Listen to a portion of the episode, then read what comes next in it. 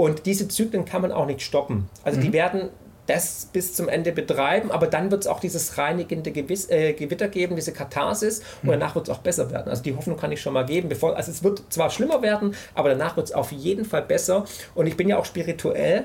Also ich, ich, ich nenne mal, ich würde mal sagen, ich habe ein gutes Bauchgefühl, so wie ich bei Corona oder der Finanzkrise oder was auch immer wusste, wohin die Reise geht und es auch dann mit Daten und Fakten belegen konnte, ähm, merke ich jetzt halt auch, es kommt was Großes auf uns zu. Mhm. Und das macht mir große Hoffnung, weil ich merke einfach, das System da draußen ist krank. Mhm. Weil wenn du auch gesellschaftlich schaust, wenn du mal in die Städte gehst, egal ob Freiburg, Mannheim, Stuttgart, Landshut oder Passau, die Menschen leben nicht mehr miteinander, sondern eher nebeneinander. Und jetzt durch Corona auch gegeneinander oder durch Ukraine-Krieg und so weiter. Und auch jetzt in, in, in Städten oder so, man, man kennt den Nachbarn nicht mehr, man traut sich nicht mehr, man ist misstrauisch, man grüßt sich nicht mehr und so weiter.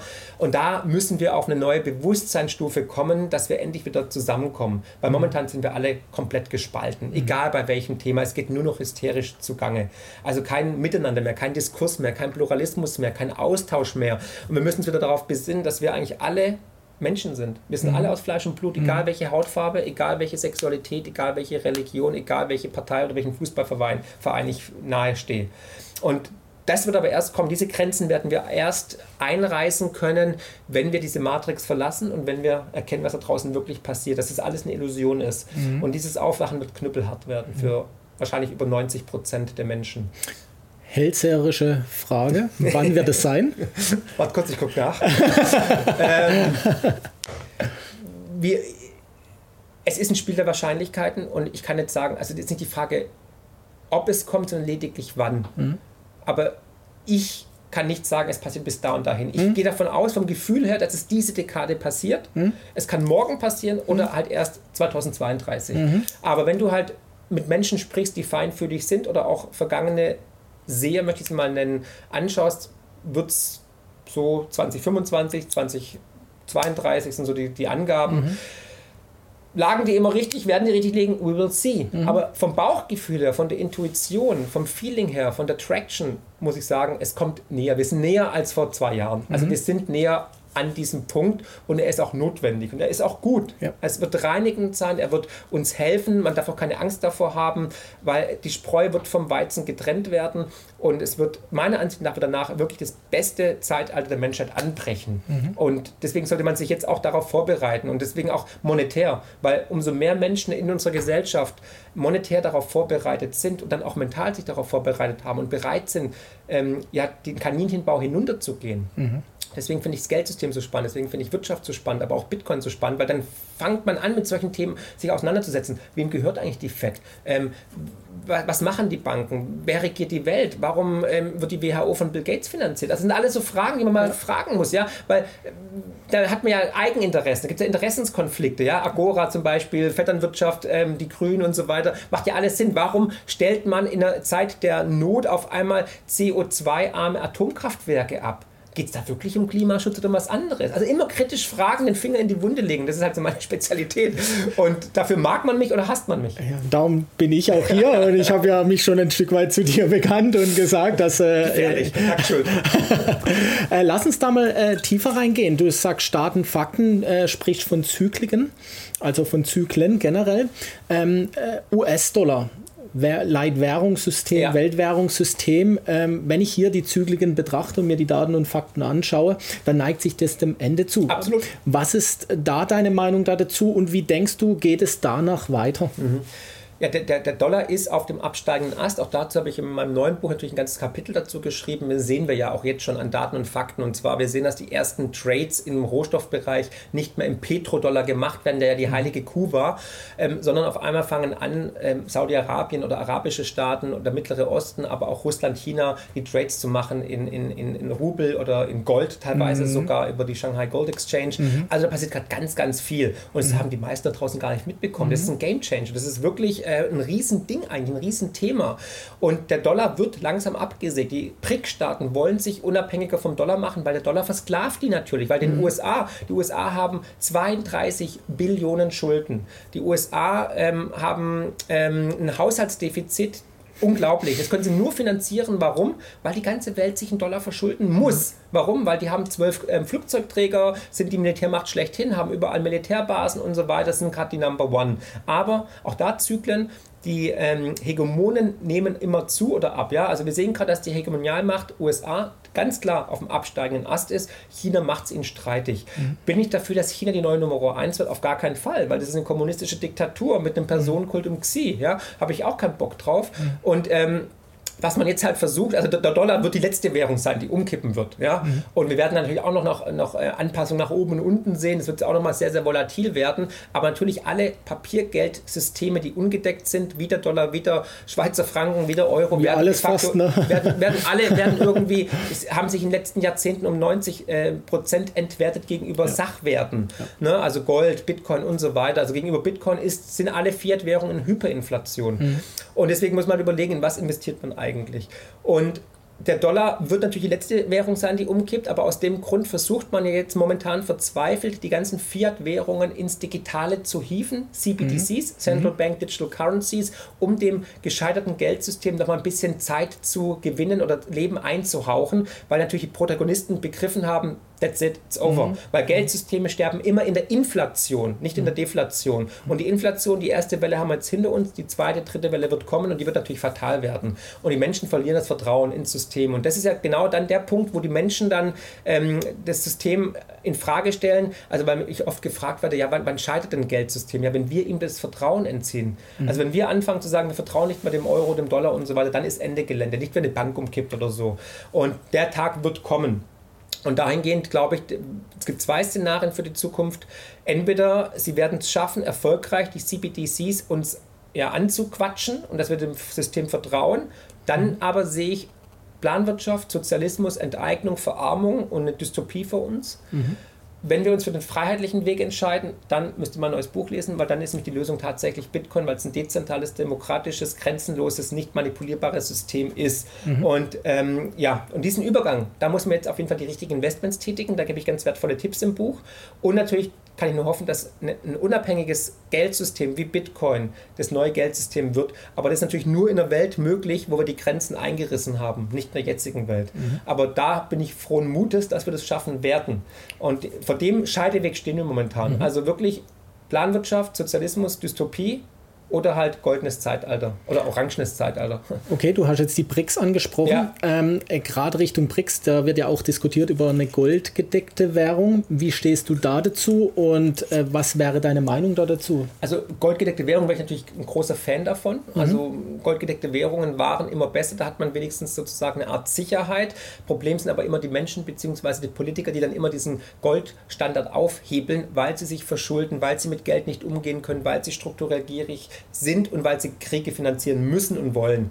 Dahingehend, ähm, ja, also bin ich positiv gestimmt gegenüber Gold und Gold ist halt auch durch die Natur limitiert, so wie zum Beispiel Bitcoin durch die Mathematik limitiert ist. Mhm. Aber ich glaube nicht, dass wir jetzt am 22. August in Südafrika, in Durban, eine goldgedeckte Währung präsentiert bekommen werden, mhm. weil ich sehe ich nicht, weil wir mhm. haben hier ähm, in den BRIC-Staaten haben wir Staaten, die sich aufs Blut hassen. Zum Beispiel Indien und China. Mhm. Die, dass da noch kein Krieg stattgefunden hat, ist eigentlich de facto ein Wunder. Mhm. Äh, du hast die Sprach Sprachbarrieren, du hast ähm, ganz unterschiedliche Kulturen. Also wer einmal in Brasilien war und dann in, in Saudi-Arabien sitzt, also sorry, Rio de Janeiro, Karneval und so weiter, let's ja. go. Ich glaube, da würde dem einen oder anderen Scheich der Hut explodieren. Also dahingehend no way. Also das ist schon eine andere Lebensweise. Aber was ich mir vorstellen könnte, was auch schon wirklich krass wäre, wenn sie sagen würden, okay, wir machen praktisch intern, werden wir unsere Handelsbeziehungen über eine Art Ledger, die goldbasiert ist, abdecken. Mhm. Also noch keine offizielle Währung, aber mhm. werden Deals machen. Wäre auch schon ein Game Changer, wäre auch mhm. nochmal eine Kriegserklärung an die USA und an den Dollar. Mhm. Und das könnte ich mir vorstellen. Okay. Ähm, wenn du jetzt dann äh, so jetzt die Fortschrittlichkeit von den BRICS ansprichst, da fragt sich jetzt vielleicht der Zuschauer auch, ist das dann eine Investition äh, auch in die BRIC-Staaten? Also ist das ein Investmentumfeld? Ich, ich habe jetzt vor kurzem ein Video gemacht mit Louis Vincent Gave, mhm. brillanter, brillanter ähm, ähm, Investor. Unbedingt anschauen, dieses Video. Und äh, da habe ich für mich definiert, die Emerging Markets, die Schwellenländer sind momentan die größte Chance aller Zeiten eigentlich mhm. im, im, im Aktienbereich, mhm. neben Rohstoffen, finde ich, und fossilen Energieträgern. Mhm. Aber gerade die jungen Staaten, und da muss man auch wieder demografisch schauen, ähm, Demografie geht immer Hand in Hand mit Wohlstand. Also nur wo Bevölkerungswachstum stattfindet, gibt es auch Wohlstandseffekte und Produktivität, ja. weil die jungen Menschen, die wollen konsumieren, die wollen Haus bauen, die heiraten, die haben ja. Kinder. Das heißt, die Zukunft ist da, wo wir eine gute Demografie haben. Mhm. Und wenn ich mir das anschaue, sehe ich einfach Westen, Europa, mhm. China, mhm. Japan, mhm. aber dann hast du natürlich Staaten wie zum Beispiel Vietnam. Ja. Du hast Indien, du hast Brasilien, du hast Südamerika, du hast Afrika. Da ist die Zukunft, weil da hast du Bevölkerungswachstum. Also hast du Zukunft für Bildung, für Investments, für Technologie, für Hausbau etc. Und da würde ich halt investieren. Also ich würde zum Beispiel in Brasilien investieren, ich würde in äh, fossile Energieträger investieren, ich würde in all das investieren, was natürlich die Grünen hassen, ne? also Uran und Kohle und Gas, aber halt auch in Minenaktien, Rohstoffaktien generell, weil das brauchst du halt für die Zukunft sowieso. Mhm. Aber dann natürlich auch in, in solche Märkte wie halt ähm, ja, Südostasien finde ich spannend. Ja war gerade in Sri Lanka viereinhalb Wochen, äh, eine Workation gemacht und äh, kann ich echt bestätigen. Also die, also die, die, die Leute, die mir da entgegenkommen, sind auch alle irgendwo mit, mit 30. Ich habe wenig alte Leute ja. gesehen. Natürlich gibt es die auch, aber ähm, die, die Mittelschicht, was man hier in Deutschland vielleicht auch ein Stück weit nicht mehr so sieht, ja. ähm, oder im Westen generell, äh, definitiv da. Cool. Ähm, lass uns mal ein bisschen zurückkommen Richtung Deutschland. Du hast vorher auch schon angesprochen, äh, Unternehmertum. Ähm, also Unternehmen generell verlassen eher das Land wie zu, also es fließt eigentlich mehr Geld ins Ausland. Ähm, wie siehst du das? Was sind die Gründe da dafür und wie könnte man das verhindern? Ja gut, die Gründe sind natürlich in Berlin, ist natürlich eine inkompetente Politik. Ähm, es sind politische Fehlentscheidungen historischen mhm. Ausmaßes. Mhm. Ähm, also ich glaube jetzt, äh, ich habe vor über einem Jahr einen Artikel geschrieben zur Deglobalisierung, da wurde ich belächelt. Mhm. Ja, aber ich lag leider wieder mal folgerichtig absolut auf dem richtigen Weg. Ähm, wir sind jetzt das große Unternehmen, egal BASF, Linde oder BMW, sagen, mh, hm, in Deutschland investieren wir nicht mehr. Wir sehen, dass das Investitionskapital ausländischer Investoren massiv zurückgegangen ist. Wir sehen, dass Unternehmen äh, wie Evonik zum Beispiel, der Chef von Evonik in der NZZ ein Interview gibt und sagt, hey, Deutschland droht der Kollaps, wir wandern ab. Wir sehen die Globalisierung schon. Ich sehe es auch bei mir im Kundenstamm. Ich habe auch einige Unternehmen und Hidden Champions, die ich berate in der Honorarberatung, die jetzt tatsächlich ihre Produktion auslagern, mhm. weil sie sagen, Deutschland ist nicht mehr wettbewerbsfähig. Und was sind die Gründe natürlich? Erstens, wir haben jetzt schon natürlich eine sehr hohe Steuerlast, mhm. sowohl für Unternehmen als auch natürlich für Privatpersonen, für Unternehmer, wenn die Ausschüttungen machen oder Spitzensteuersatz als Privatpersonen zahlen müssen. Wir haben eine Bürokratie, die immer größer wird. Also es ist eigentlich eine Bürokratie, die sich um sich selbst dreht. Das heißt, Entscheidungen finden nicht schnell statt. Mhm. Ausnahme waren es die LNG-Terminals. Da hat man gesehen, es geht ja anscheinend doch, ja, wenn mhm. der Druck groß genug ist, was einem ja auch wieder Hoffnung machen kann. Wir sehen ähm, politische Fehlentscheidungen, dass man halt die Atomkraftwerke abschaltet und dadurch mhm. keinen wettbewerbsfähigen Strompreis mehr hat. Also man kann in Deutschland nicht mehr wettbewerbsfähig produzieren und dann den kompletten Irrsinn natürlich, dass man dann merkt, oh scheiße, jetzt haben wir irgendeinen Fehler gemacht, jetzt müssen wir den Strompreis für die Industrie wieder subventionieren. Also behinderter geht es echt nimmer. Und es kommt aber davon, wenn man halt Kinderbuchautoren ins Wirtschaftsministerium reinhieft. Also diese, diese Inkompetenz in der Politik ist natürlich ein Grund dafür, dass die Wirtschaft abwandert. Ne? Und das höre ich von vielen Seiten, egal ob S-DAX, M-DAX-Unternehmen, ob Unternehmen, ähm, GmbHs und so weiter oder Hidden Champions, mhm. die Unternehmen verlassen tatsächlich das Land peu à peu. Deswegen hat man ja auch vorher die Wegzugsbesteuerung eingeführt, mhm. dass man die Leute hier halten muss oder kann. Aber wir sehen halt, dass es trotzdem noch Möglichkeiten gibt, dem äh, sinkenden Schiff zu entkommen. Ja. Und das, sind, das, ist das Potpourri aus verschiedenen Problemen, die man hausgemacht hat, die man selbst sich eingebrockt hat. Das ist natürlich Grund dafür, dass Deutschland jetzt auf dem absteigenden Ast ist, aber auch das sind Zyklen, Sven. Ne? Mhm. Auch da, wir hatten jetzt einfach Wirtschaftswunder, mhm. ähm, hatten unglaublichen Wohlstandseffekt seit dem Zweiten Weltkrieg und jetzt wendet sich halt das Blatt und jetzt geht es halt Richtung Süden, ganz normal. Danach wird es auch wieder aufwärts gehen. Also ich bin frohen Mutes, dass wir in Deutschland auch in Zukunft nach dieser Krise wieder eigentlich ähm, auf dem, auf dem Top-Level sein werden. Also von Deutschland aus wird vieles passieren, meiner Ansicht nach, auch energetisch. Okay. Lohnt sich dann Unternehmertum in Deutschland überhaupt noch? Also wenn ich jetzt neu wäre, würde ich in Deutschland nicht gründen oder mhm. starten, mhm. weil die Bürokratie einfach viel zu häbig ist oder viel zu, nee, nicht häbig, sondern viel zu langatmig ist, mhm. viel zu langsam ist, weil die Steuerbelastung zu hoch ist. Also als Gründer hat man es relativ schwer. Mhm. Ähm, wenn ich jetzt schon ein Unternehmen hätte, was gut funktioniert, ja, dann würde ich weiterhin das machen, solange es funktioniert, mhm. aber natürlich schon mal austarieren, wo kann ich weitere Standbeine implementieren, wie kann ich mich schützen vor noch mehr Steuern, vor einem übergriffigen Staat und so weiter. Da gibt es tatsächlich Möglichkeiten. Okay. Ganz direkte Frage, jetzt haben wir ja Frankreich als Nachbarn, ähm, da brennt Paris. Ja. Äh, wenn, wenn die Politik, äh, sage ich mal, vielleicht nicht das macht, was dem Volk so passiert. Wenn ich bei uns auf die Straßen schaue, da hast du ja gerade schon politische Fehlentscheidungen auch angesprochen. Die sieht man, vielleicht nimmt man sie wahr, vielleicht nimmt man sie nicht wahr, aber irgendwie ist es relativ ruhig bei uns. Ja. Ähm, woher kommt das? Ja gut, weil wir halt äh, Umverteilung machen, weil wir ganz viel im Gießkannenprinzip versuchen, den Pöbel ruhig zu halten durch Bürgergeld und durch Wohngeld und durch Inflationsausgleich und ähm, äh, Heizungszulage etc., weil die Sozialisten halt immer mehr Geld verteilen, um die Stimmung gut zu halten. Das, das sind Potenspiele, mhm. ganz einfach. Das funktioniert eine Zeit lang, mhm. aber nicht lange. Das hat man im Römischen. Reich schon gesehen. Mhm. Und auch da kann man halt wieder in der Retrospektive die Geschichte als weisen Ratgeber heranziehen. Man kann eine Zeit lang die Leute mit Suppen, äh, mit Suppenküche und mit Bier und Alkohol und ähm, Kolosseum und ähm, ja, Arena und Gladiatoren ruhig halten, aber irgendwann halt nicht mehr. Und auf den Punkt steuern wir natürlich unweigerlich zu. Ähm, bin ich deswegen Pessimist? Nee, ich bin eher ein Realist, weil ich gesehen habe, das kann man halt nur eine Zeit lang finanzieren, weil wenn diejenigen, die halt das Ganze finanzieren, immer weniger werden und auch abwandern. Wir hatten jetzt in den letzten Jahren über eine Million fähiger Leute, die das Land verlassen mhm. haben, den sogenannten Brain Drain. Mhm. Das sind nicht die dümmsten, die gehen.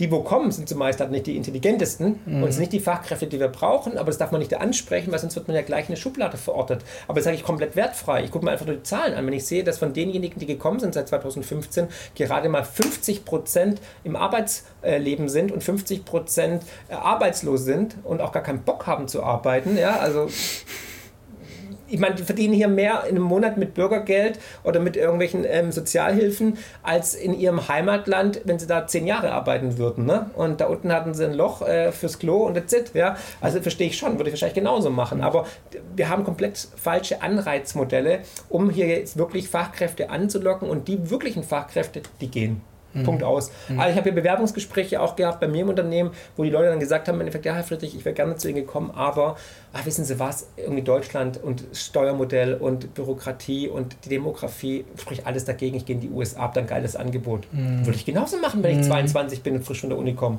Klar verstehe ich.